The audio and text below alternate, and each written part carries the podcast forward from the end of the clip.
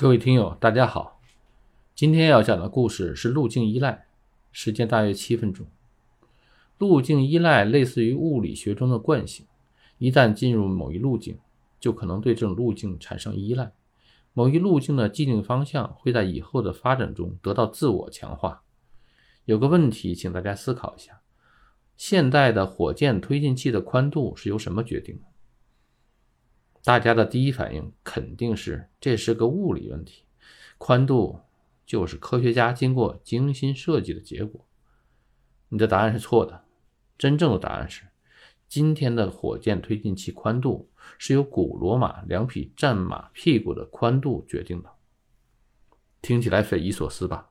原因是这样的：巨大的推进器是由火车运输的，运送的路径一定要通过隧道。隧道的宽度只比火车轨道宽一点，所以推进器的宽度必然和铁轨宽度差不多。那么铁轨是由建电车的人所设计的，铁轨宽度正是有轨电车所用的轮距标准。那么电车的标准又是从哪里来的呢？最先造电车的人以前是造马车的，所以电车的标准是沿用马车的轮距标准。马车又为什么要用这个轮距标准呢？马车的标准来自于古罗马战车的轮距标准，古罗马战车的轮距宽度又是怎么定的呢？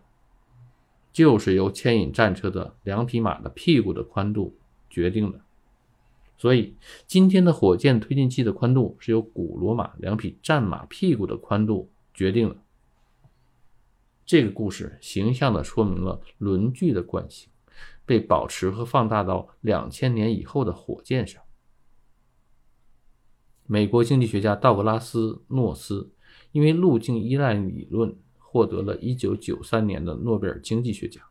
他认为，好的路径会对企业起到正反馈的作用，通过惯性和冲力产生飞轮效应，企业发展因而进入良性循环；不好的路径会对企业起到负反馈的作用，就如厄运循环，企业可能会被锁定在某种无效率的状态下，而导致停滞。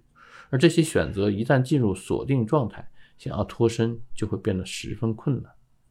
对于个人来说，路径依赖也是一种思维惯性。之前的思维模式和成功经验很容易被我们复制，成为路径依赖。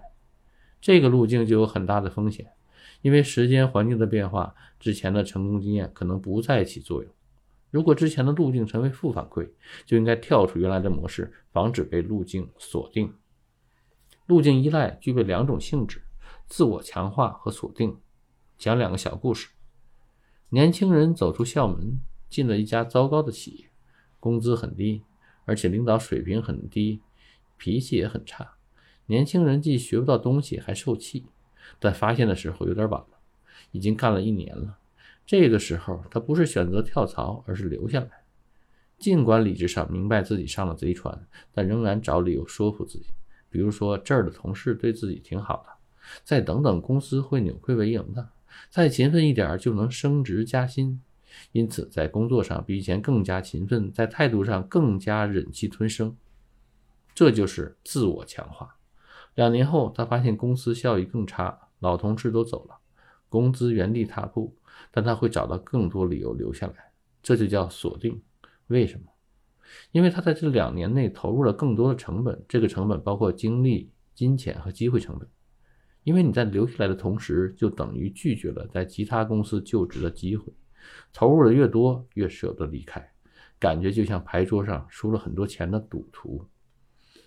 再举个例子，这是我们经常能看到或者听到的八卦：恋爱中的男女会碰到渣男渣女，通常这些渣男渣女都有屡教不改的恶习。朋友们都劝他们放弃渣男渣女，因为浪子回头是小概率事件。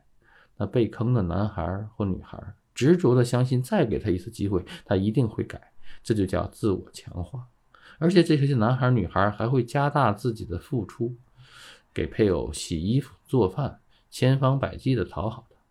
结果到最后还是被抛弃。分析一下，恋爱中的人们不仅投入了精力、金钱、机会成本。这个机会成本就是你在将就的时候错过了遇上更优秀的配偶的机会，而且还要投入感情。当你想放弃的时候，会害怕自己之前的巨大投入变得一文不值，这在经济学上叫沉没成本。人类有个弱点，就是厌恶损失，所以很多人上了贼船，不仅不想下船，还把自己紧紧地绑在船上。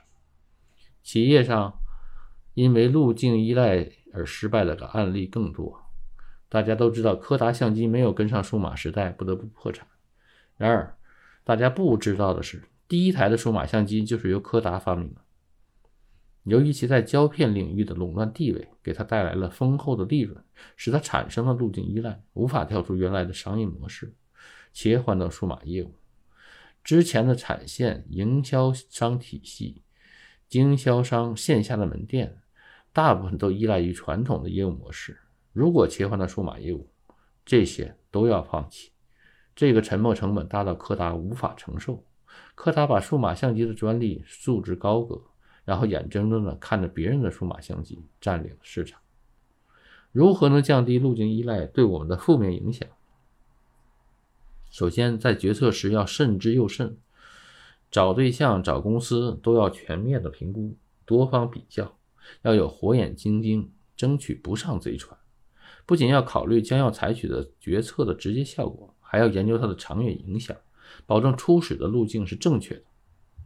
那上了贼船该怎么办？如果走上了不正确的路径，发现了路径偏差，要尽快采取措施加以纠正，减少沉没成本，及时止损，以免积重难返的状况出现。请大家思考一下，身边有没有一些现象可以用路径依赖来解释？欢迎你在评论区留言。今天的节目就到这里，谢谢大家。